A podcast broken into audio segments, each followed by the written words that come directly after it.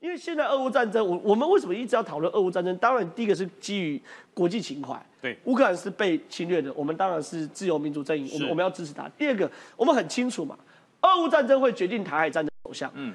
嗯，乌克兰如果打赢了俄罗斯，保证习近平攻台的会收敛很多很多。哎，现在打巴赫姆特，对不对？英国国防部竟然说啊，现在在巴赫姆特战役已经造成俄罗斯以来巴赫姆特战役的新高，俄罗斯在这边死了非常非常多人呐、啊。哎其实乌克兰也牺牲了很多。对，哦，那我我在分析乌俄战争的，等于说到了末期了啦，已对经到后面了。我要跟大家讲哦，很多人，尤其是呃深蓝的或者是统派的，有以美论，不能怪他们。哎呦，不能怪他哎们呦。在一九五零年之前的韩战时期，美国的确遗弃了国民党。我对要讲是遗弃国民党哦，不是遗弃台湾。为什么？因为那时候国民党要反攻大陆，那时候刚刚打完第二次世界大战，你去反攻大陆，不就不就第第三三次次世世界界大大战？战对对，所以那时候美国是放弃了国民党，没错他希望国民党不要 再有还有一家名媛，对对，他杜他他们一家都是他贼，对他讲的很清楚 哦。杜鲁门说，如果你继续跟我们保持友好关系，只有个办法，就是换人当老大，就是把蒋介石换掉。对那那那你说国民党怎么会不怀疑美国嘛同意？对，所以我说，但是此一时彼一时，当时美国因为这个方式，他得到了很大教训。所以，我如果讲说哈，共产党能够存活下来，是因为西安事变；对国民党能够存活下来，因为韩战。对。如果没有韩战，国民党消失了，没错国民党消失，所以说，呃，国民党以当美时论是美对国的，态度不准蒋介石反攻大陆，反攻大陆不同准不时准也不准中国打台湾。对，都不准，就是两边维持现状。对对对对，从韩战的时候就是这样嘛。对对那只是蒋介石拼了命想要反攻大陆，甚至他自告奋勇哦，说韩战中国人人民呃中中华人民政府用了一个什么的志愿军在外去支援韩战在外我们派，在外我们中华民国也派人到南韩去帮你打。哎呦，后来美国不同意，因为大家知道不，要增加冲那突。个没有美他国要是反什么？台湾第一条快速公路麦帅公路，对对对对，就是对因为麦克阿瑟要来，所没以错，特别开的，特别开的。他说希望我们的五十二军到了南韩之后，把解放军打回去，顺便打过鸭绿江，反攻大陆。对所以杜鲁门不准，所以我们恨死杜鲁门了。对啊，对，所以国民党以以美论是这样，但现在不一样了。现在台湾的价值在韩战以后到现在没有变过，对它是一个自由世界的前线堡垒。如果它完了就完了，就跟乌克兰的状况一模一样是。乌克兰的状况为什么在奥德萨在乌东的南部这么严重呢？对我告诉你，乌克兰的损失也很严重哦，因为乌克兰进入了深水区，是他要把奥德萨州还有扎波罗热拿下来。对这一块，如果俄罗斯失去了，我告诉你，连克里米亚都没了。没错， 所以俄罗斯是拼了命的的阻挡，拼了命的来抵抗。但是乌克兰因为要炸他的弹药库，对要炸他的港口，炸他的粮仓，炸他的军队所在地，所以乌克兰真的是有损失很多的是士兵。可是呢，俄罗斯他说伤亡很惨重，我告诉你，有一半是投诚的啦，我操，有一半俄罗斯的士兵是我不打了。我自己开自己枪，对受对对，伤我受伤了，然后直接变成俘虏， 变成乌克兰的俘虏。所以乌克兰虽然损伤也很大，俄罗斯的损伤也很大，可是乌克兰的人是越打越多。对因为投降了嘛，对就跟当时国共内战一样对，两方都损失很重。可是为什么老共越打八路军越打越大？因为国军投诚了，是一模一样状况。所以说，这是在三月份巴赫姆特战役以来损失最高。可是乌克兰也损失很多，我强调哈，乌克兰不是无敌铁金刚，没不错，是打不死，也是肉做的啦。双方都损失很重，可是对乌克兰是越打人越多。好，可是现在有个问题，哎，前线俄罗斯弹尽援绝，乌克兰袭击俄罗斯两处弹药粮食转运场发生大爆炸，浓烟冲天。第一个，他们弹药跟粮食就不多了。对二乌克兰还一直去炸人家的这个弹药库跟粮仓，所以这场战争不见得打得下去。因为乌克兰可能有接受过《孙子兵法》的教育啦，是兵马未动，粮草先行是，欲断其军，先断其粮啊。是所以他把他的打分，你没有粮，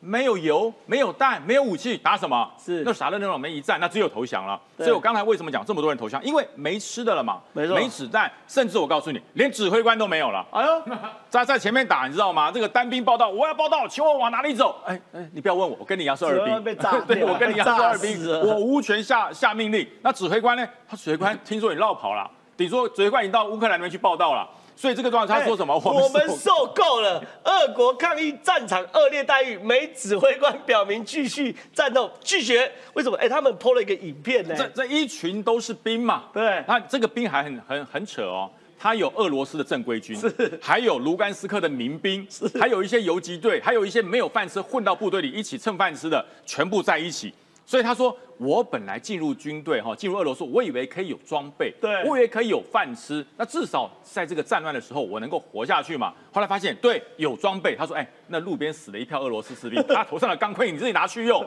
谁敢用啊？对不对？他的防上面还有弹弹孔还有弹孔，他的防弹背心，哎，对，就就就那一件拿去用。那枪呢？哎，枪在路边，他拿起来之后发现不能用啊。对他说为什么不能用？这也是枪支啊，自己想办法故障排除。对那他说报告长官，呃，这没办法打仗。哎，对不起还，是没有我们长没官，长官没有 长官，没有指挥官呢。所以这一群人就说，哎，对不起，我拍个影片哈，我们拒绝战斗，对我们只想活下去，唯一的方式就投降。是，那另外更扯的事情是，哎、好，刚刚俄乌战争是这样没有错，可是美国它是没有要给你放弃的哦，嗯，你前线乌克兰是弹尽援绝，后面美军说没事，我有富爸爸。富爸爸支援你。第四十一次，布林肯会宣布，美国将宣布新的强而有力的对乌军援。现在在谈什么？有没有可能 F 十六要飞过去了？因为洛克希德马丁说，我随时待命协训飞行员。我跟你讲，在讲这个布林肯宣布强而有力的对乌军援之之前哈，我先讲俄罗斯内部对自己内宣还有他们的认知战的一个做法。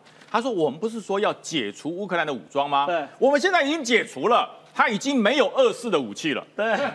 对他现在都没有二四武器了，他没有，对对，就全部换装了，早就换玫对瑰，了他所以呢，就俄罗斯的立场而北约规言格，他已经解除了乌克兰的武装了，没有因为他们已成经功了对成功了他已经成功了。他现在你看，我怎么证明他解除了？他已经没有我们的这个所谓的歼歼三十呃这个这个苏凯三十四，还有苏凯的这个各项的战机，全部都看 F 系列的啦。对对他已经要用到 F 十六，表示他的武装已经被我们解除了，他们活不下去了，对，变更强而已。对对，所以这个布林肯就说放心，继续给你。那这些军火公司哈、军火商你要记得一件事。军火商，我们是哈、一般的百姓是听到炮声就绕跑，军火商是永远是往炮声响的地方接近。那是黄金万两，哎对对对对对大炮一响啊，平常做的这些装备、战机，就是个各种的这个飞弹，平常放家里白酒就过期了，没你还要去维修错。可是有战火的地方，销库存的好哎地方。呀，太棒了！一来可以销户库存，二来可以展示啊，没错对不对？你在战场上发挥非常卓越的作战能力，旁边就有一票人要买嘞，没错，对不对？所以看起来军火商哪这么神勇？不是神勇啊，因为那个地方有有商机啊，是有金源就去。所以你看，包含了美国的工业巨头洛马都去了、洛马就说：“哎，我告诉你哦，如果只要美国的国会没有问题。”我随时同意帮你维修、帮你维护、帮你发展、帮你训练飞行员。是所以这一票人哎包套的哪有这么好的，对不对？因为对因为美国的政策如此啊，没错就是全力支持乌克兰，让乌克兰强而有力的军援。所以落马进驻了，你当落马进驻了，就有很多雷神会不会去？哎呦，哦，有雷神会去哦，德国的工业这个军火工业会不会去？莱恩金属哎，一定要都要到，为什么？那里有商机嘛？对而且呢，经过了验证之后，我们每一次我们台湾哈、最怕就晴天飞弹的试射，哎实战验证啊一千多公里，我哪里打、啊？对不对？可是乌克兰来乌克兰打全部验证，对全部验证，那个打出去之后，即使不中，我有参数，是那中了呢？哇，获得验证，所以这就是乌克兰战场上对于整体全球战略趋势的改变，越打越富，越打越强。他从二十二名现在跳到十五名了，对，越打越厉害。 那你说乌克兰跟各国军火商这谈判，这不叫谈判了，就是你来啦，签约了啦，就是你来，我我有战场。我有实际的这个作战的城市，是我有士兵，我有使用，来，你来，你来验证，是对不对？一来验证，宣扬你军火的好用；二来帮我把俄罗斯的军队打趴，打是打到把我的这个我的师徒给要回来。所以你看，德国、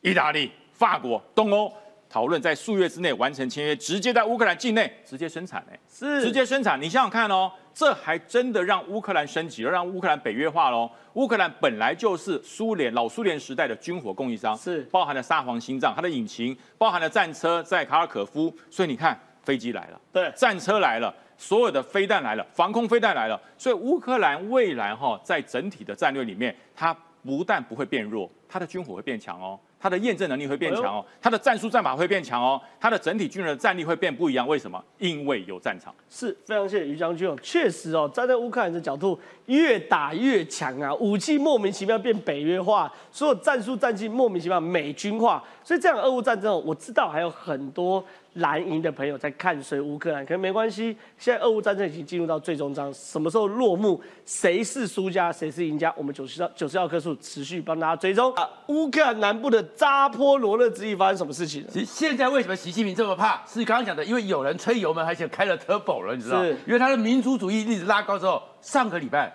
最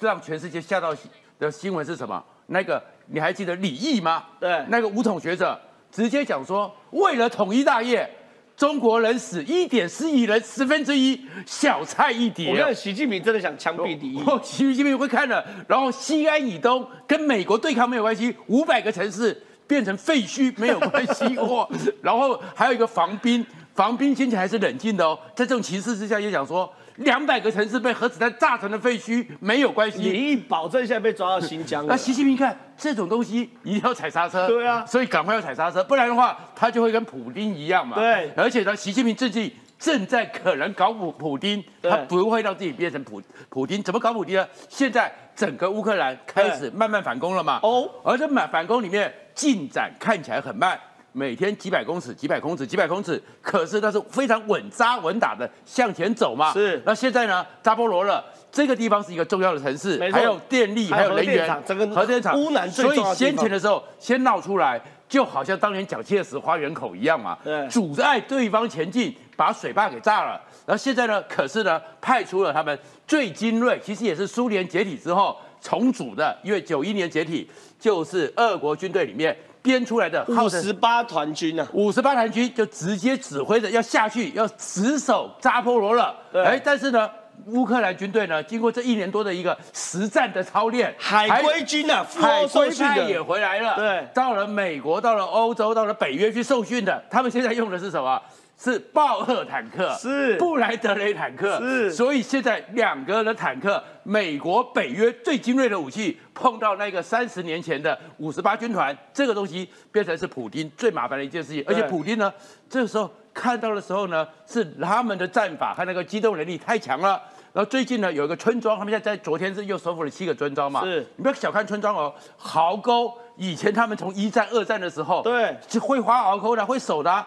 现在用悍马战车，然后非常精准的，上面有无人机，悍马战车过去针对壕沟，机枪猛打，然后乌克乌军进去，整个俄罗斯的军队是有投降，是他们当年两百万大军保卫史达林格勒那种精神，通通都没有了。是所以普丁现在呢就开始了，他也承认我们呢需要精准的弹药，我们需要什么什么什么，需要什么的，然后。想说，哎，我们还是有停战条件可以谈的啦。西方停止军援乌克兰，因为我的俄俄罗斯的工业对，我的军火工业已经生产不出来了，是已经快被打光了。然后呢，一方面呢，又开始呢要做一个恫吓，这叫夜间吹口哨。农历七月快到了嘛，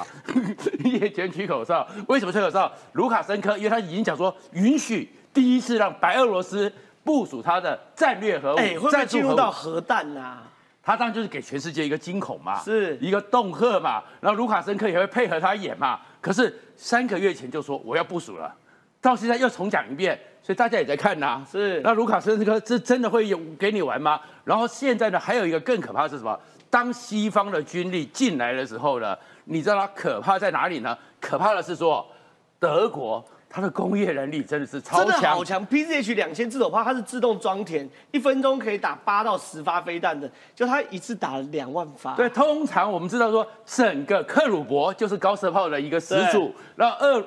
德国的机工业能力，我们他们也许没有像大家看那么快速嘛，里面的。你知道，当你一个炮管打出去，摩擦对它的膛线是会出事的哦，对还有热然后还有热哦，还有各种状况会磨损的哦。结果呢，通常是打五4500千八，一千一千四千五百发，大概这个炮管就不行了。对结果德国进来之后，连全世界都傻眼了，两万发，德国真的厉害德国真的厉害。然后现在还有更厉害的是，好吧，你现在准备最后的坦克大决战嘛，对不对？上次胜利日的时候，连 T 三四都已经拿出来了。对那 T 三四拿出来了，就是表示整个俄罗斯会把前苏联的钢铁红炉，不管你是几年份的、阿公级的、阿宙级的都出来。那美国终于决定了，原屋平右带。哇，这哇坦克大杀器耶，平右弹它基本上呢，它其实不是辐射，但是那个铀非常硬，对所以直接贯穿坦克。所以到时候呢，会不会我们会在过去伊拉克战场上看过所谓的坦克死亡公路，是四百辆坦克？现在我们不晓得往那个整个扎拉伯勒这边去打，真正一场大会战的时候，多少的苏联的前坦克通通摊在那边了？俄乌战争呢，哦，真的可能要这个落幕喽。因为之前呢，俄乌战争在赫尔松这边，俄罗斯不是把一个水坝炸掉吗？对把那个水坝炸掉之后呢，哎，俄罗斯真的有够恶质的啦。对因为就非常多人流离失所嘛，对不对？对流离失所，你看，当然要派这个救援船要去救救灾，哎，现在既然被控说什么俄罗斯的这个这个俄军哦，对长者跟行动不便者在背后开枪，酿成三死十伤是怎么样？对，人家是去救灾的，对啊然后你去给人家开枪，俄罗斯向三艘救援船只开火，船上几乎都是长者与行动不便的人，但俄军竟然从背后向这些人开枪，怎么可以这样那这有图有真相，这个受伤长者你可以看到他的这边是血迹哦，有没有看到？哦，然后他是拿一个毛巾捂住自己的头，哦，这应该是左头、左左脸跟头上这部分受伤了显然是受伤哦，然后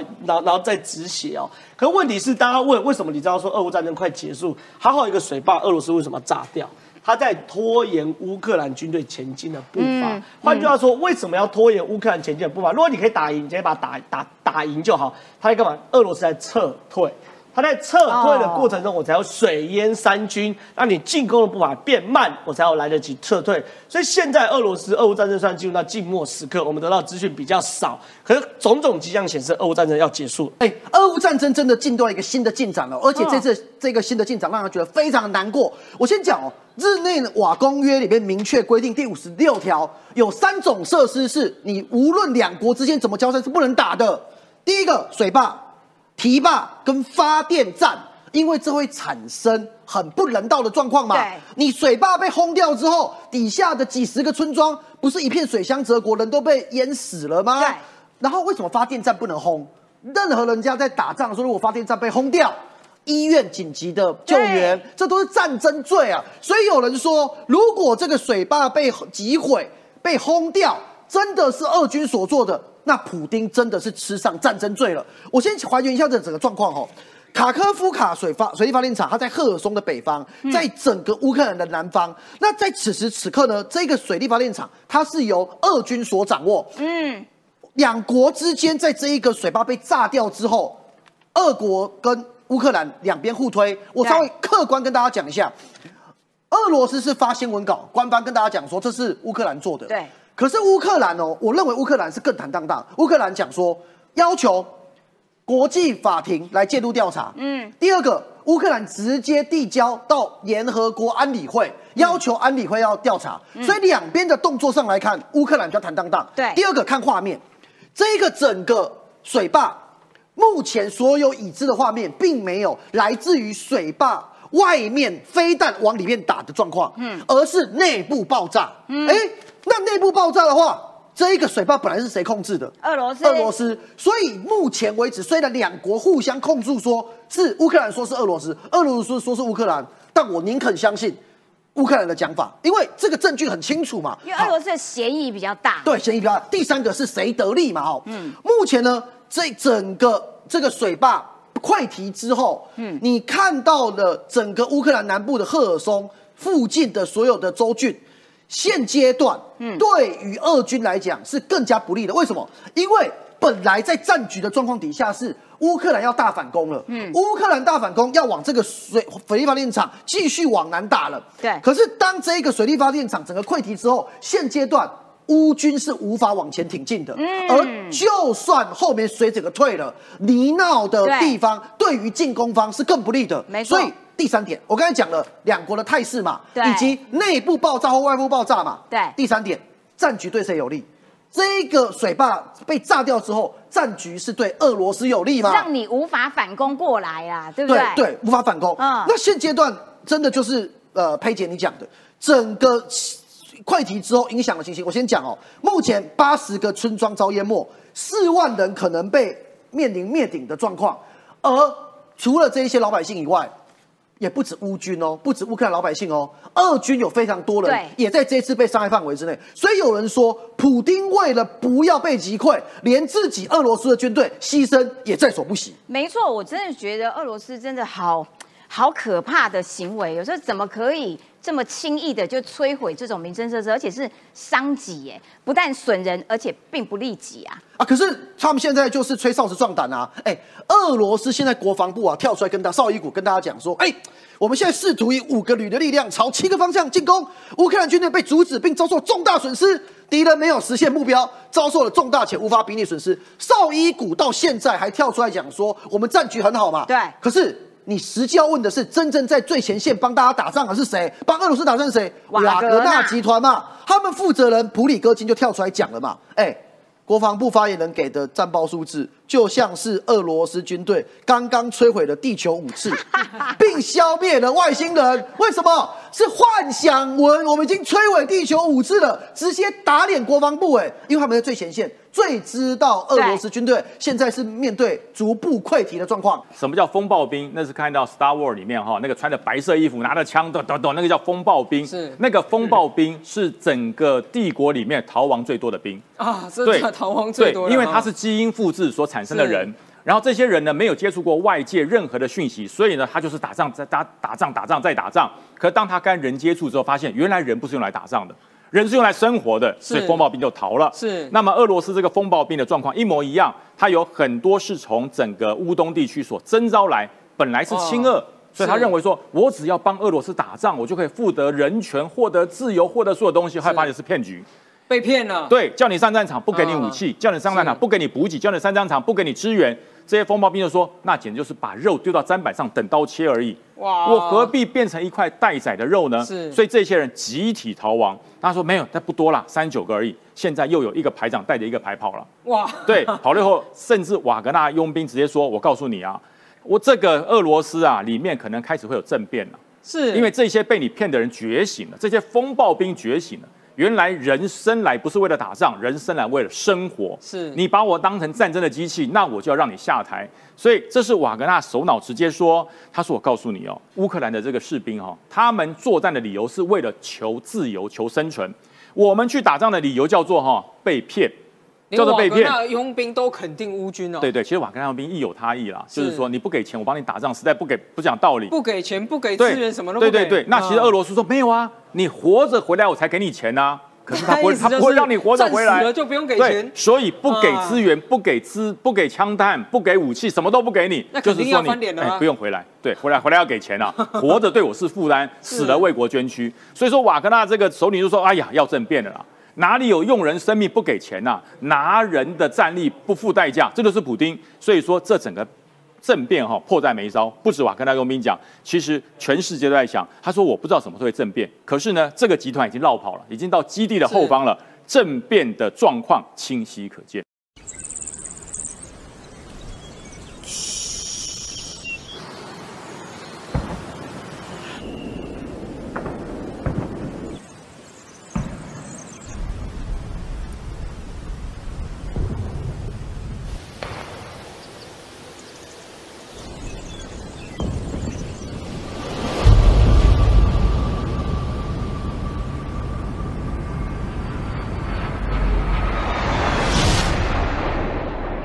现在俄乌战争，你知道进入到什么时刻了吗？什么时刻？走到了叶元之时刻，叫什做么意思静默时刻，能不讲话就不讲话。因为今天的很 坏叶元之静默时刻，现在这个这个画面，然后我们带大一点，这个这个这个，不要再带叶元之哈，这个收视率会掉。我们带这个画面，这个呢，他们刚公布一个影片哦，叫大家虚， 为什么要是大叶元之？叫大家虚，好叫大家虚。那这个静默时刻是什么意思？因为你知道吗？俄乌战争呢，现在非常非常受乌克兰的士兵非常受乌克兰人民的欢迎嘛，所以可以看到乌克兰士兵走到哪里啊，人民都递水啊、送食物嗯啊，还会拍照啊、上传 Twitter 啊，什么东西都给他们鼓励、给他们打气。可是因为要大反攻了，所以乌克兰刚刚发表这个影片，嗯就是请大家说，嘘，我们进入到了静默时刻。如果你是乌克兰人，你在乌克兰境内看到乌克兰的大量的行军，哦请你不要讲话，哦请你不要拍照，哇哦请你不要上传，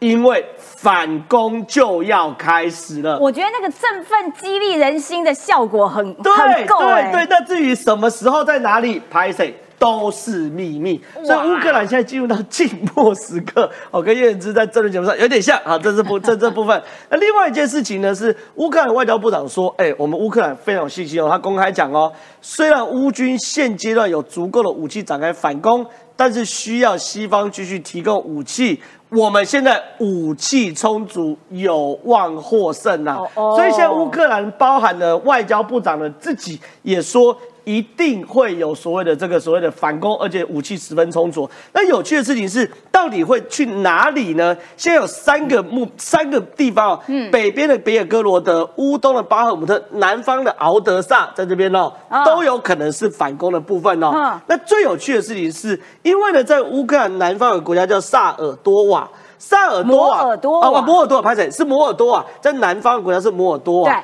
可是问题是哦，因为呢，俄乌战争呢，对于乌克兰来说，因为这个这个国土是长这样，嗯，那俄罗斯在这块，嗯，如果摩尔多瓦也可以借乌克兰一起去打俄罗斯的话，俄罗斯会被夹攻，哦，对不对？啊，对耶，两边开战，对，所以呢，摩尔多瓦现在说好，我没关系，乌克兰我挺你，你的军队可以直接开拔到摩尔多瓦，让你来对俄罗斯来去做攻击。哦那你如果可以到摩尔多瓦，是不是可以直攻敖德萨？哦，对耶，很近很多嘛，对所以摩尔多瓦直接说，哎、很挺呢、说没问题，我们这边呢就让你来借道，哦，来我摩尔多瓦这边去打。那现在打仗打到一半的时候呢，瓦格纳有秒说，哎、拍谁？老子下课了，老子不跟你玩了。你不给人家钱，人家当然跑啊，对，赚钱去喽。瓦格纳业务重心转往苏丹呐、因为苏丹现在是内战。对苏丹是内战的时候，其实俄罗斯也很重视苏丹，因为苏丹有非常大量黄金的金矿。俄罗斯被制裁，没办法用美金交易到用黄金，所以瓦格纳佣兵团的组织的老大，因为现在守巴赫姆特都靠瓦格纳佣兵团哦。嗯瓦格纳佣兵团的老大就这个领导人哦，普里格金哦，直接说老子不干了啦，老子去这个苏丹，好去苏丹去打这个苏丹人，好我对北非，嘿，这个边我不打，对手对手太强了嘛，啊我我在北非打的是北非，我在这边打北约，这样怎么打呢？啊所以现在的状况呢，坦白讲，真的是要静默时刻，而且是要多面反攻。可最有趣的事情是，美媒哦，美国媒体爆料，乌克兰在俄罗斯境内。建特务网提供无人机袭克里姆林宫，因为最近克里姆林宫受到非常非常多的攻击，对而且是对无人机无攻人击机攻。击大家就在问，为什么这无人机俄罗斯侦测不到？对，现在才发现，原来这无人机其实根本在俄罗斯境内起飞的。哦如果从乌克兰飞过俄罗斯，那雷达会侦测到吗对？他们是这样的，他们建了一个特务网络，他们把无人机拆解，可能有的只是翅膀哇，有的只是引擎，乌克兰好厉害，然后呢，拆解哦，送到俄罗斯境内，啊在那边再组装完之后呢，把这个无人机在俄罗斯境内直接起飞，就往克里姆林宫炸。难怪那克里姆林宫的那个屋顶在那边火烧，对对有没对有，对对，所以说现在美国媒体也爆料，原来我们现在终于解密为什么从可以有办法从乌克兰飞到俄罗斯去攻击克里姆林宫，原来是里面有一个特务的网络。所以你看哦，不管是从内部破坏还是外部攻击，乌克兰都准备好了。